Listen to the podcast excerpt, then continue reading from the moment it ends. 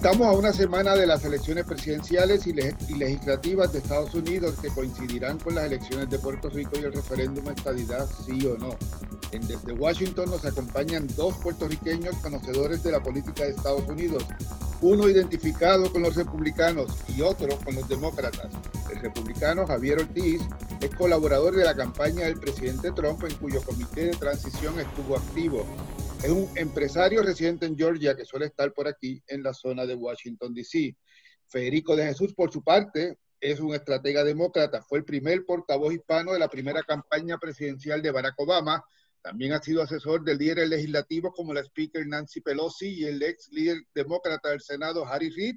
Y fue subdirector de la Administración de Asuntos Federales, la oficina en Washington del gobierno de Puerto Rico, durante parte de la administración de Alejandro García Padilla. Saludos a ambos. Un placer. Gracias por tenernos aquí, gracias. Javier Ortiz, empecemos con usted. ¿Está en aprieto el presidente Trump para ser reelecto? Eh, pues eso es buena pregunta, basado en el hecho de que, eh, ¿cómo se llama él, el que está corriendo en contra del presidente? Que a él mismo se le olvida su nombre. Eh, y lo digo eso en broma y en serio, porque ayer Joe Biden creía que estaba corriendo en contra de George Bush. Pues yo no creo que el presidente esté en aprietos eh, basado en eso. hemos visto los videos de todas las eh, eh, los eventos que el presidente ha tenido a través de los Estados Unidos y hemos visto, bueno, no, no, no hemos visto a nadie porque Joe Biden está escondido en su sótano de su casa. entonces tiene que salir Barack Hussein Obama a hacerle campaña a Joe Biden, porque Joe Biden está escondido, no sabe dónde está y no sabe en contra de quién está corriendo. Eh, Federico, eh, ¿gana Biden? ¿Debe confiarse en las encuestas? No, yo creo que nadie debe confiar en las encuestas, aunque a este punto Hillary Clinton estaba al frente solamente por 5 o 6% y el promedio de las encuestas nacionales a Biden adelante por 9.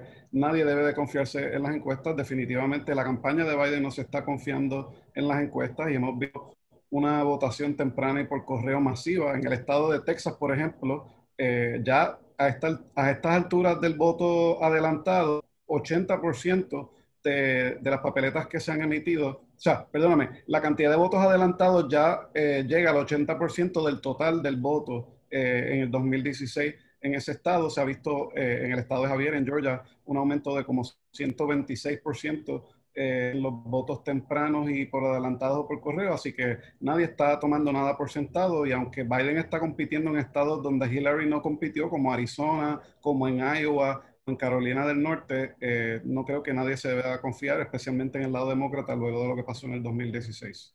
Ok, demos una mirada a las encuestas. Eh, como menciona eh, Federico, Javier, el, no hay duda que todas las encuestas tienen a Biden al frente.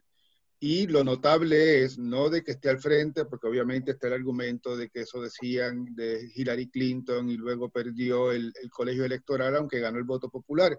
Pero la ventaja es mayor y sobre todo, eh, y quiero sobre, esto que, me lo comenten, eh, la ventaja en estados eh, claves. Yo me fijo mucho en, en, tres estados que yo creo que fueron, que fueron los decisivos en el 2016, Pensilvania, Wisconsin y Michigan.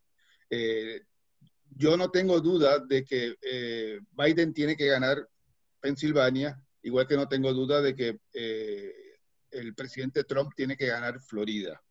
¿Qué, ¿Qué, les dicen a ustedes esas encuestas de, de eso?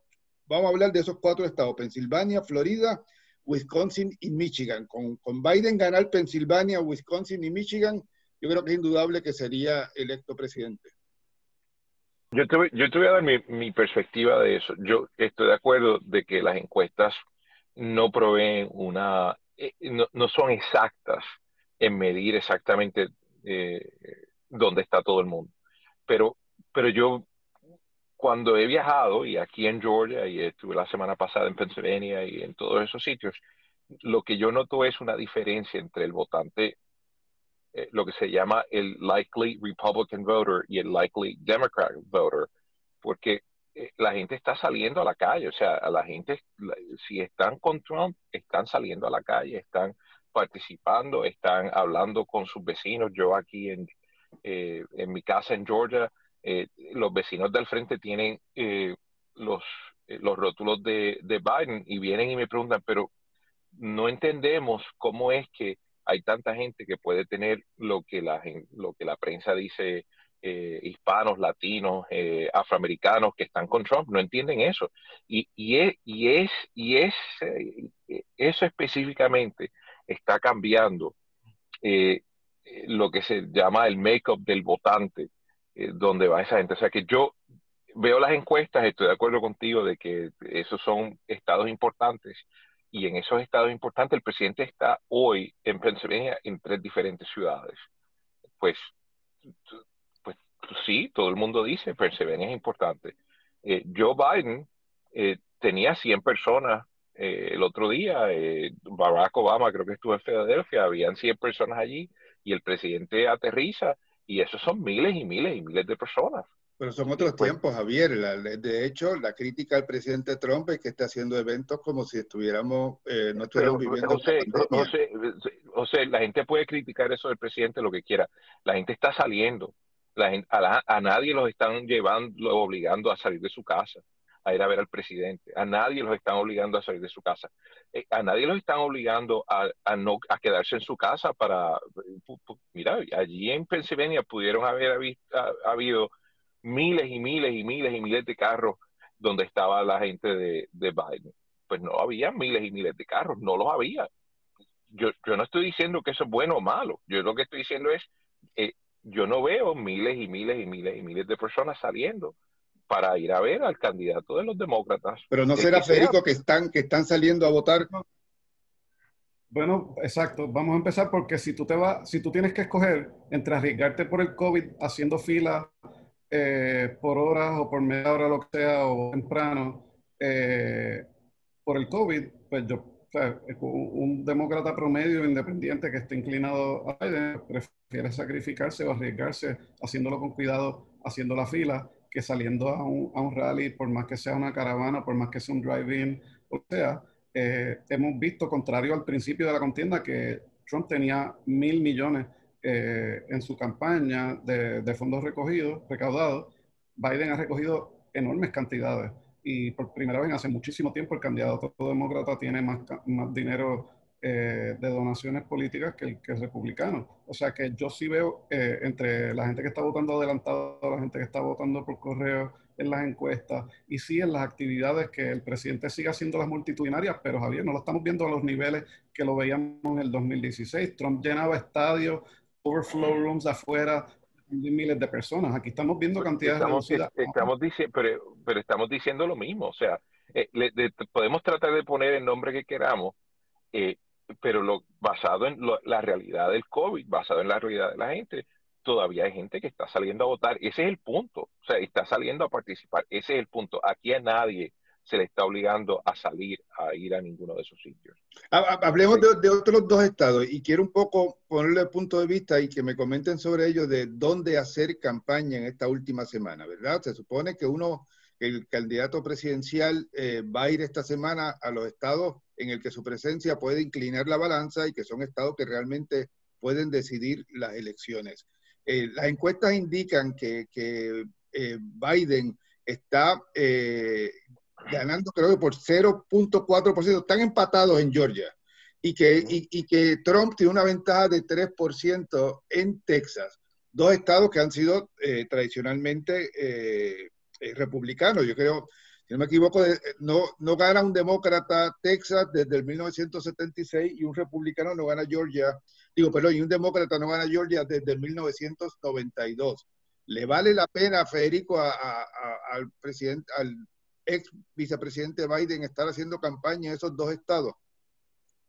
Definitivamente, eh, si bien es cierto que la crítica fue válida de que Hillary Clinton no visitó Wisconsin y Michigan en las elecciones generales lo suficiente y a tiempo, eh, yo creo que mientras Biden pueda expandir el mapa y visitar esos estados, pues hace bien. O sea, yo me acuerdo que en el 2016 la gente decía, que hace Trump visitó Wisconsin a estas alturas, un estado que todo el mundo pronosticaba que se iba a quedar en manos demócratas y resulta pues que lo ganó por 17 mil votos. O sea que si la contienda ya está tan cerrada, o en Iowa inclusive, pues él no le vendría mal eh, hacer campaña allí. Y tiene a su ex compañero de papeleta ahí en la Casa Blanca, Barack Obama, yendo a Orlando, estuvo en Miami y está haciendo campaña, como dijo Javier, en, en Pennsylvania, que no olvidemos que es el estado natal de, de Joe, que él nació en Scranton, se crió allí también en, Delaware, que es el estado vecino, así que todo eso eh, opera a favor de Biden, pero nuevamente yo creo que los demócratas, los republicanos que están a favor de Biden, como los del Lincoln Project y los Never Trumpers y otros, y los independientes que están casados de cuatro años, un desastre, una economía por el piso y una pandemia que no está bajo control, según el mismo jefe de gabinete de la Casa Blanca, que admite que no la van a poner bajo control. Esa es la admisión de fracaso más grande que un jefe de gabinete puede hacer sobre su propio jefe y su administración. Por todas esas razones, nadie está tomando nada por sentado, ni debería hacerlo. Javier, eh, es una ventaja para los republicanos ver a, a la campaña de Biden prestando mucha atención a Texas y a Georgia. Sí, pero para que estemos claros, yo, yo creo que Federico está hablando del 2016 no está hablando de ahora, porque yo, si no me equivoco, en los pasados tres años, en esencia aquí no había eh, eh, desempleo en los Estados Unidos, eh, y si no me equivoco, el desempleo después de la pandemia ahora está al 7.5%, así que es posible, chequea con Federico, pero es posible que él esté confundido y él esté hablando del pasado, porque hoy hoy, por donde estamos hoy, y, de, y sea en Georgia, sea en Florida, la gente quiere salir a trabajar, la gente está, quiere llevar los niños a la escuela. Sí, hay gente que dice sí y no, y vamos a tratar, pero la gente está, eh, el hecho de que la economía en esencia no tenía eh, desempleo ha ayudado mucho. Y, y no, no, me crean a mí, le miren lo que, o sea, los, los demócratas no tienen nada que decir, excepto que no entiende por qué la gente no está escondida en su casa. Y basado en eso, para contestar tu pregunta directamente, José, pues sí, qué bueno que los demócratas tienen que ir a explicarle a, la gente a través de los Estados Unidos, que no se nos olvide, no es Joe Biden, porque Joe Biden está escondido en su casa. La semana pasada estuvo cuatro días escondido en su casa antes de ir al debate. No lo digo yo, lo dice lo que, publica, lo, lo que publicó la campaña, el, el schedule de la campaña dice escondido en la casa hasta, hasta el jueves. Entonces, qué bueno que tienen que ir a Florida. ¿Perdón? Así mismo lo dice en español, está escondido. Eso es lo que dice el itinerario. dice, dice no, no, no, lo dice. No lo dice, escondido. Obviamente dice, que no tiene actividad del día que hay. Exacto, escondido en su casa. Entonces, que, tengan que, ir a, que tengan que ir a, fíjate, que tengan que ir a Florida que tenga que ir a Florida, a sitios como Miami y Orlando, a explicar por qué ellos son los mejores. ¡Wow! Espectacular, porque eso, e, eso sí que es una admisión de fracaso. Cuando el, el, chief, el chief of staff dice, yo no sé, yo oí lo que dijo el chief of staff. Él dice, nosotros, o sea, la pandemia no se va a controlar, hay que vivir con esto. Eso no es una admisión de fracaso. Es, es una pero la, meta, la meta es controlarla y te refieres al comentario que hizo el domingo el jefe de gabinete Mark Meadows diciendo que no se podía controlar la pandemia. La, pandemia se puede controlar, no se podrá acabar de un plumazo como decía el presidente Trump, pero se puede controlar. Bueno, eh, yo no, o, sea, la, la pandemia, la idea, la idea de los demócratas de controlar la pandemia es que la gente esté escondido en su casa. Si esa es la solución que la gente quiere tener, pues perfecto, que vayan y voten por este señor la solución no es esconderse en su casa. Esa no es la solución. Creo que el que está confundido con George W. Bush no es Biden, es Javier porque están haciendo como hacían los republicanos. Ah, no, el, el presidente Bush ha protegido a Estados Unidos de, de, cualquier ataque terrorista y no mencionan el 11 de septiembre. O sea, Trump quiere todavía tomar crédito por una economía que ya no existe. Estamos viviendo en la economía de la pandemia, donde han sido las solicitudes del desempleo a niveles históricos, donde hay un nivel de desempleo que no se veía desde la Gran Depresión y estamos viviendo pero, unas pero Federico, ¿de, ¿de, qué número, ¿de qué número tú estás hablando? Porque yo vi los números esta mañana antes de entrar aquí, el desempleo reportado por todo el mundo, incluyendo los amigos tuyos en el, en el CON MSNBC, dice que el desempleo está al 7%. Eso dicen tus amigos. Yo no lo no tengo ni creer a Fox News. Eso, eso dicen tus amigos, tus socios que están protegiendo a los demócratas. Dicen que el desempleo está al 7%. Eso no digas, no digas mentiras. No digas mentiras. estoy discutiendo eso.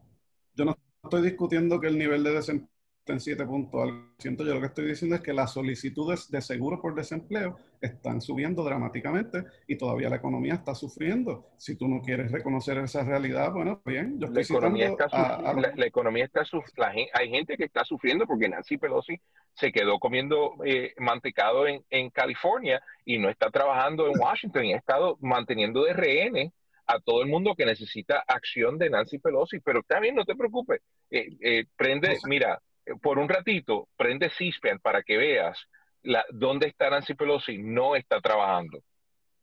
Bueno, pero la, realidad es que el, que el que se ha opuesto a un paquete abarcador de estímulo económico es el, es el líder de la mayoría republicana del Senado. Pueden haber tácticas entre la Casa Blanca, los demócratas, el Senado, pero el, el principal oponente a un proyecto abarcador de estímulo económico, esto es un hecho, es, el, líder de la mayoría, Mitch McConnell. Bueno, ese, eso, José, con mucho respeto, es tu opinión. Eres, es, un, espérate, déjame terminar, déjame terminar, es tu opinión, porque si la idea es eh, que el Senado de los Estados Unidos va a actuar en un paquete económico de 3 trillones de dólares que promueve socialismo, pues sí, él está opuesto a eso, eso es correcto. Eh, pero al mismo tiempo se ha ofrecido como dijo Mark Meadows, ustedes hablan de Mark Meadows el domingo, él, él el domingo también lo que dijo, que ustedes no están hablando es, mira, empezamos a 1.3, ya estamos a 1.9 y, y literalmente no sabemos qué más darle a esta señora que no sea socialismo para que diga que sí. Bueno, el, el, el, ese debate se va a resolver esta semana y va a seguir incluso después de las elecciones, pero volvamos brevemente a, la cuestión electoral eh, estratégica. ¿Qué ustedes van a mirar el 3 de noviembre cuando empiecen a llegar los resultados? ¿Qué, qué, indicadores les van a decir a ustedes eh, que Biden o Trump están eh, ganando? Para mí, yo creo que lo importante para la estabilidad del país, la democracia en Estados Unidos, si se le puede llamar así, a pesar del colegio electoral, y para los demócratas, es que son los resultados la, la noche de las elecciones. Si uno empieza a ver estados como Georgia, estados como Iowa, estados como Carolina del Norte, eh, inclusive Texas, aunque obviamente están en un time zone diferente, si ya esa noche empiezan a llegar resultados favorables a favor de los demócratas y los medios eh, cantan las elecciones como pasa en Estados Unidos, que son los medios los que las declaran usualmente eh, a favor de los demócratas, pues eso va a ser una buena noche para Joe Biden. Si sin embargo estados como Michigan tardándose eh, hasta las noches de la, de la, madrugada, hasta las horas de la madrugada, perdón, en llegar los resultados. Florida en tardarse y en estados clave como Michigan, eh, perdón, menciona Michigan, estados como Pennsylvania, en tardarse o hasta inclinarse hacia los republicanos, pues entonces eso va a ser una mala noche para los demócratas. Lo que yo predigo es que probablemente no se sepa la noche de las elecciones quién ganó. Hay muchos estados, eh, inclusive en las contiendas del Senado, donde hay una segunda vuelta eh, creo que leí que hay un estado que no va a contar Nebraska hasta el 10 de noviembre todas sus papeletas. Así que yo, yo vislumbro una noche muy larga, pero si vemos que en esos estados como Arizona, como Texas, eh, Iowa, Carolina del Norte y Georgia, si, si Biden está al frente, eso va a ser una buena noche para los demócratas y puede decir el retiro político de, de Donald Trump. Javier. Pues sí, yo, yo estoy casi de acuerdo con eso. Tenemos que tener en mente que hay estados que están bajo órdenes de jueces eh, que eh, requieren que se cuenten los votos hasta tres, cuatro, cinco, hasta semanas después. O sea que en ciertos casos, dependiendo del estado que estemos hablando, no, es posible que no haya resultados la noche, la noche de las elecciones. Yo creo que lo tú que tiene que ganar, tú coincides que tiene que ganar Florida el presidente Trump. Sin Florida no hay no, no, yo, no, yo, no, no, yo no, yo no, yo creo que hay más de una forma de llegar al, al, al número mágico en el, en el colegio electoral. Yo estoy en total desacuerdo con esta cuestión que Federico habla de que los Estados Unidos no tienen democracia. Hay una cuestión que se llama la Constitución de los Estados Unidos eh, y, y, eso incluye el colegio electoral y si a la gente no le gusta eso, que voten y que cambien, que cambien la constitución. Pero esa, esa es, esas son las leyes de los Estados Unidos, así que si, si a la gente no le gusta eso, a los demócratas no le gusta eso, que lo cambien. Pero mientras tanto, eso es lo que hay. Y, para ganar las elecciones se gana el colegio electoral y la gente que pueda votar en esas jurisdicciones donde hay colegio electoral, punto y se acabó. Y al que no le gusta, pues que lo cambie. Pero pero al final del día, eh, pues no es totalmente necesario. Sería bueno siempre ganar, eh, sería espectacular ganar todos los estados, pero al final del día hay más de una forma para el presidente para llegar a, al número mágico en el colegio electoral. ¿Y el Senado, demócrata o republicano? Yo creo que el Senado se queda republicano, basado en lo que está sucediendo en los pasados días. O sea, tú tienes, eh, eh, por ejemplo, en Arizona, eh, Mark Kelly y se creía que iba sin ninguna duda a, a, ganar, estaba en un momento dado a 10, 15 puntos por arriba en estas encuestas y ahora está en el margen de error en contra de Max Allen. El, pues, Real, Real, Clear Politics lo pone 5.6% todavía en, en, el promedio de encuestas recientes. Sí, pero hay, hay dos o tres que lo tienen en el, en el, en el margen de error. Eh, pero, pero, mira, vamos a ponerlo de la forma, o sea, el número que tú estás usando, esos son 15 puntos de diferencia, eh, casi 15 puntos de diferencia en el pasado. O sea que, que yo, yo no descarto que Max gane. Eh, yo no descarto imagínate, imagínate la desesperación que tienen los demócratas que en Carolina del Norte no el gobernador del estado de Carolina del Norte le dijo que está en video, yo no, me lo estoy inventando en video, le dice a Joe Biden, sí, este, este que está corriendo, que hizo todas esas cosas de, tener relaciones sexuales fuera de su matrimonio con dos o tres mujeres, que entiendo que son las que hay ya dos casos de, de personas diciendo que han tenido sexo con este señor, y los demócratas están tan desesperados que están dispuestos a tener a ese tipo de personas en la papeleta para ganar el escaño en, en Carolina del Norte. O sea que una desesperación del Partido Demócrata total. Pero, pero los problemas parecen ser más, más grandes que eso para el Partido Republicano. Este, en, en, Maine, en, eh, no solo Carolina del Norte, en, Carolina del Iowa, Iowa, que es republicano ahora mismo, además de, como mencionamos, Arizona, eh, Carolina del Sur, hasta se ve como, como una contienda cerrada que es casi eh, impensable, ¿verdad? Este, un par de años atrás que, que, hubiera posibilidad de derrotar a Lindsey Graham en, Carolina sí, del Sur. pero eh, todo, eso, todo eso que ustedes están diciendo es correcto. cuando tú miras a lo que ha pasado en los pasados 10, 15 años, por ejemplo, en el estado de Georgia, muchas compañías grandes se, se mudaron al estado y, y, mucha gente se mudaron con ellos, de estados que de California. O sea, eh, California y Nueva York son el exportador número uno de votantes demócratas a través de los Estados Unidos, buscando, eh, las compañías buscando la oportunidad económica y se traen a la gente eh, de sus estados y lo que, lo que traen pues son gente que, que, que están acostumbrados a votar demócrata. Eso, eso pasa, o sea, eh, eh, la economía de esos estados ha creado ese tipo de situación. Eh, y, eso, that's a fact, eso yo no me lo estoy inventando, everybody knows that to be true. y eso pues crea el problema electoral que estamos hablando. Yo no estoy diciendo que no existe. yo no creo, yo no creo que, Joe Biden y, los demócratas están garantizados que van a ganar Carolina del Sur o Georgia o Texas o Arizona, basado en lo que estamos viendo hoy y el cambio de las encuestas en los pasados 30, 45, 60 días. Federico, ¿cómo, cómo, consiguen esos cuatro escaños, eh, por lo menos los, los demócratas, para eh, obtener mayoría?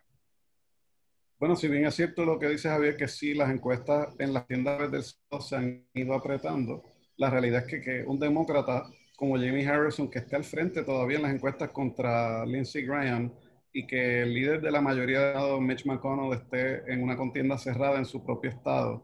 Que de nuevo Johnny Ernst esté en problemas, que, que hemos visto en estados que aunque Cornyn se espera que gane Texas, pero de nuevo que esté por 3%. ¡Wow!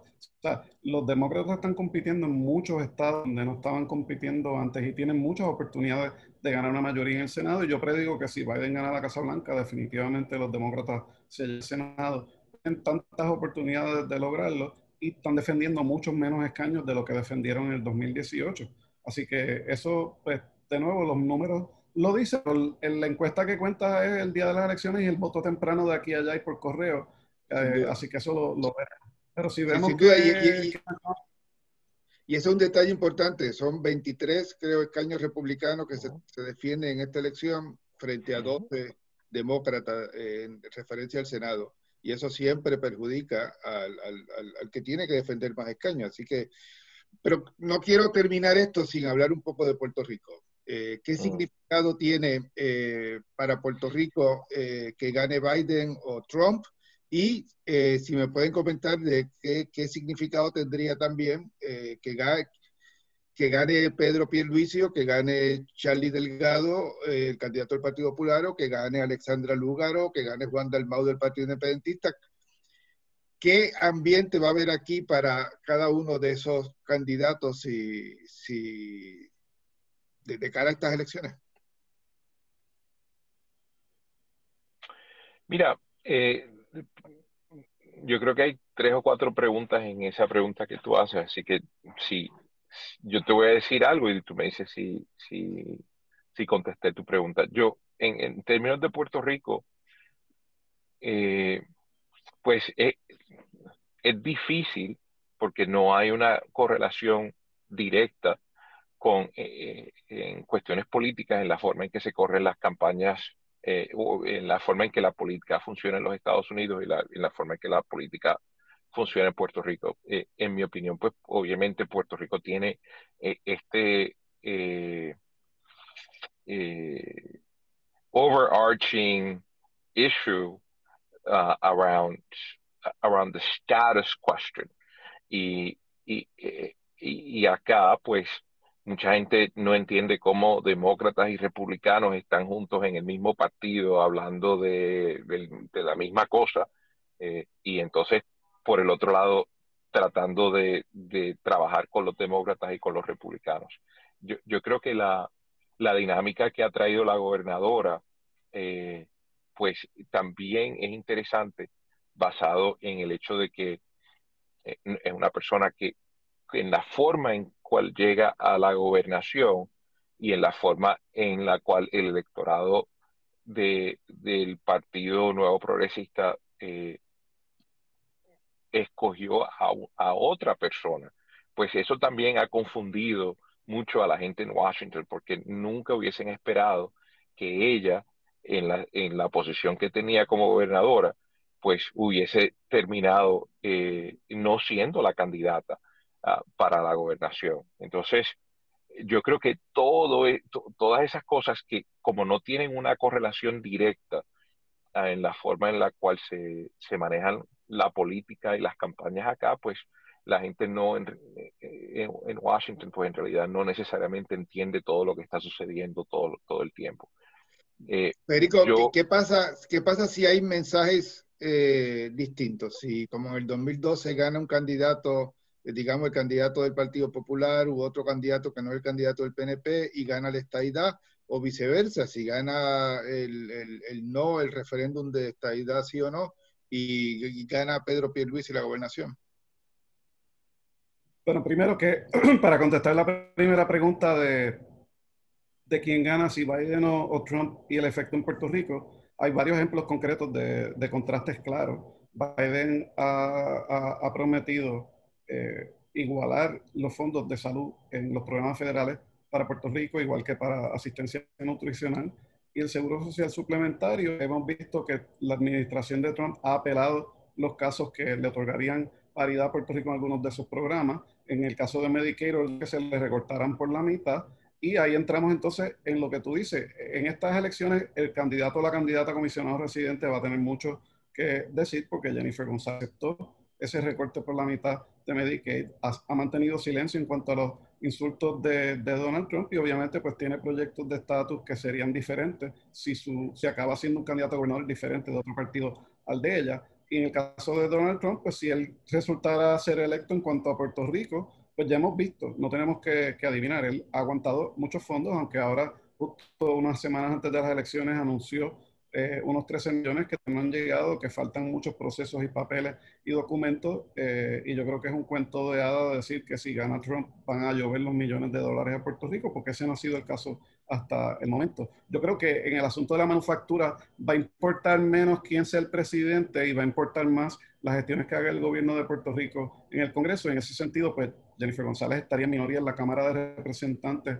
según todos los pronósticos. El Senado está en, veremos, pero nuevamente eh, la comisionada residente republicana no ha logrado un incentivo a la manufactura, no ha logrado descongelar todos esos fondos y que ella haya dicho que no va a hacer campaña por Trump dependiendo de si él sigue hablando en contra de la estadidad, pues no estoy, no estoy seguro que la Casa Blanca le haya caído muy bien eso y de ser reelecto Donald Trump, cuánta favorabilidad ella tenga dentro del Partido Republicano después de esas expresiones, hay que verla. Y en el caso de que siga Charlie Delgado, pues obviamente es un desconocido en la capital federal, pero con una administración demócrata a la que él ha hecho campaña, tendría las puertas mucho más abiertas que con un eh, presidente republicano.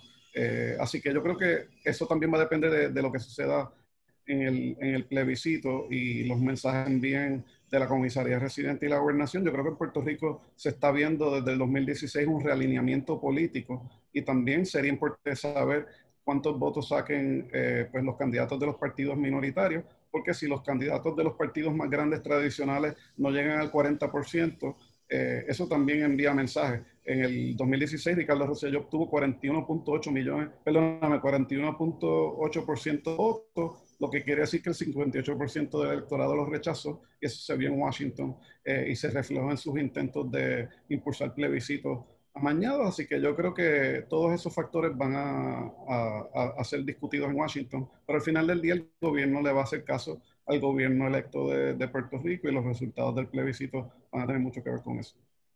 Javier, eh, coincide en que la, la, Cámara va a ser demócrata, ¿no? Yo creo que en eso no hay duda. O sea, el, comisionado que venga aquí eh, va a estar bajo una mayoría demócrata. Bueno, no, yo no, yo no estoy, yo no puedo conceder directamente de, que, de que Nancy Pelosi va a, a liderar un proceso de, de mantener la Cámara, eh, pero es posible, todo es posible. Eh, y sí, estoy de acuerdo de que basado en, en, en el gran número, o sea, como eh, las elecciones en la Cámara son un poco más complicadas porque todos los, todos los miembros corren cada dos años. Entonces la dinámica es un poquito más eh, diferente eh, en comparación con lo que tú hablabas del Senado. Pero si es una, una Cámara demócrata, Jennifer González ha estado por dos años con una mayoría demócrata y creo que ha trabajado bastante bien. Eh, el problema del dinero en Puerto Rico, pues, ha sido la clara corrupción documentada, corrupción en el gobierno federal, corrupción en el gobierno local. Eh, la realidad es que el gobierno de Puerto Rico no tiene eh, una infraestructura tecnológica para, para poder asimilar los fondos que han llegado a Puerto Rico, particularmente después de María, que, que son fondos en, en, términos de magnitud, pues mucho más, eh, eh, en orden de magnitud, pues mucho más, mucho más que lo que Puerto Rico ha manejado en el pasado. Eh, decisiones que el gobierno de Puerto Rico hizo de, de hacer muchos de estos trabajos directamente con el gobierno federal sin incluir a, a los alcaldes que en el pasado alcaldes habían tenido la oportunidad de trabajar en, con fondos CDBGDR ah, directamente como, como un sub eh, grantee, es el, el, no sé cómo se dice eso en español. Eh, Subvenciones. ¿Perdón? como el que recibe la subvención. Correcto, entonces eh, todo eso creó ese tipo de situación que, que ha eh, uh, slow down how federal funds have gotten to Puerto Rico. So, would Jennifer Gonzalez be able to work with a, a Democrat um, leadership? I think the answer to that is yes. Um, I think that anybody that w- what I agree with Federico on is that whatever the elected government of Puerto Rico is, uh, will be the one that will have a seat at the table with whomever the elected leadership is in Washington. Para terminar, y por favor brevemente, porque se, se me acaba el tiempo, el, ¿qué efecto tendrá el referéndum? Eh, si gana el sí o si gana el no, ¿hay ambiente aquí para, para echar hacia adelante un proceso federal de estatus eh, teniendo en cuenta, como saben, que la ley promesa eh, sigue vigente y por el plan de Biden y por lo que uno ha escuchado del Congreso, no hay aquí realmente intención de derogar la ley. Lo que más puede pasar es eh, hacerle cambios al estatuto. Bueno, como tú dices, mientras la Junta de Control Fiscal esté en el poder en Puerto Rico, el estatus no va a cambiar, pero el plebiscito puede enviar varios mensajes. Número uno, eh, por más que es un plebiscito amañado y que no es vinculante, lo cierto es que Joe Biden y los demócratas en el Senado y los mismos republicanos están promoviendo la idea de que si ganan los demócratas, Washington, D.C. y Puerto Rico serán estados. La tentación va a ser grande, especialmente luego de que hoy confirmen a la jueza Amy Coney Barrett al, al Tribunal Supremo. Así que aunque no es vinculante y amañado, sí envía un mensaje importante. Pero si ganará el sí, no va a ganar por el 61% que sacó supuestamente en el 2012 o el 97% que el gobierno alega sacó eh, a pesar del boicot en el 2017. Así que tendrían que explicar mucho los anexionistas por qué si estaban promoviendo un, resultado del 97%, de repente bajó a 50 y pico. En caso de que ganara el no, pues el mismo Darren Soto ha admitido que se, se de examinar, echar hacia adelante el proyecto de ley de Nidia Velázquez y de Alexandria Ocasio de reconocer una Asamblea Constitucional de Estatus si se llevara a cabo en Puerto Rico y establecer una comisión semipermanente que negocie el Congreso y el Gobierno Federal. Así que yo creo que aunque no es vinculante, el mensaje que enviarán los resultados va a ser poderoso y en Puerto Rico la gente debería tomar el voto en serio, de votar y participar de la manera en que mejor entiendan. Javier, ¿qué, qué efecto puede tener el referéndum?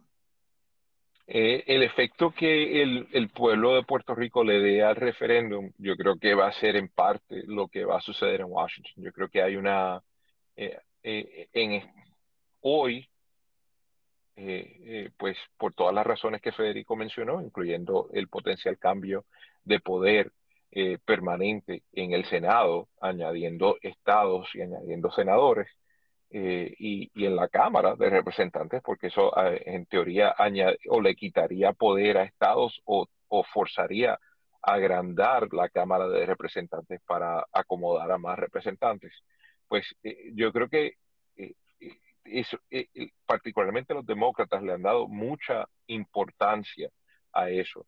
Tanto así que muchos senadores que están corriendo para reelección en estados como Arizona, Texas, Kentucky, hasta Georgia, pues han usado eso como parte de su campaña, eh, que de los demócratas ganar, pues añadir a Puerto Rico y al Washington DC como estado, pues cambiaría eh, cómo, cómo se vería eh, los Estados Unidos políticamente por generaciones y para siempre.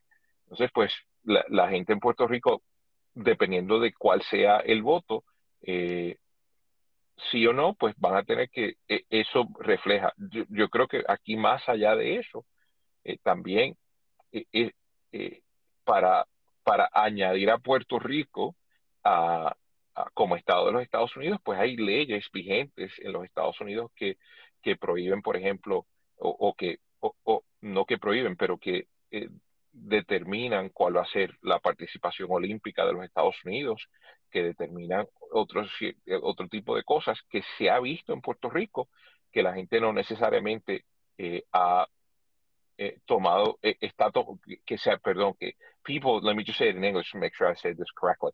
Uh, you know, people in Puerto Rico talk about how important some of these other issues are. And so, so to the extent that those issues are front and center as part of the discussion on on whether Puerto Rico becomes a state or not, that that also kind of impacts that the, the their ability to send a message about statehood. Por ejemplo, si ganara el sí, decir sí, eh, mucha gente que son, mucho, muchos analistas en Puerto Rico eh, que, que promueve, promueven convertir a Puerto Rico en Estado, que dicen, eh, pues esto va a tener más dinero, pero no tenemos que cambiar lo que es Puerto Rico. Eh, yo no creo que eso es correcto, yo creo que la gente sabe que eso no es correcto eh, y entonces hay que ver cómo, cómo al final del día esa elección eh, se termina. Yo personalmente, no, si, si el sí ganara, eh, con el 100%, eh, pues sería muy interesante ver que demócratas dentro del Partido Demócrata que no están de acuerdo con esta idea para Puerto Rico y que en realidad tienen poder político en el Partido Demócrata, ¿qué harían esos, esas personas? Entonces, eh, esa legislación de Alexandria Ocasio Cortés, eh, y yo no creo que Nidia Velázquez, o sea, Nidia Velázquez ha estado en el Congreso por 20, yo no sé cuántos años, eh, que tiene una gran relación con todos esos congresistas del caucus afroamericano, del caucus hispano, con el resto de los, de los demócratas, y ahora se le une Alexandria Ocasio Cortés, pues ¿qué, poder traen ellos en el lado progresista eh, del Partido Demócrata, que es muy diferente a lo que se le llama en Puerto Rico el Partido Nuevo Progresista. Eh, que progresista en Puerto Rico no es progresista en los Estados Unidos, lo que estoy tratando de decir. Bueno, vamos a tener que dejarlo ahí por el tiempo. Me, pasé un poco de lo que siempre trae el tiempo que realmente trato de, tener en, el podcast, pero les quiero dar gracias a ambos. ¿Ah? Culpa de Federico. Culpa de Federico. No, culpa mía que no los corté a tiempo. Mira, Javier, gracias por, por la participación. Javier Ortiz, eh, quien, quien, quien fue parte del, del, comité de transición del presidente Trump y eh, eh, ha sido es colaborador de, la, de su campaña Federico de Jesús, estratega demócrata, vinculado al Partido Demócrata de Estados Unidos, aquí al líder legislativo, a la primera campaña del, presidente Obama. Gracias a ambos por su participación y a ustedes sigan en sintonía con el podcast desde Washington. Les saluda José Delgado.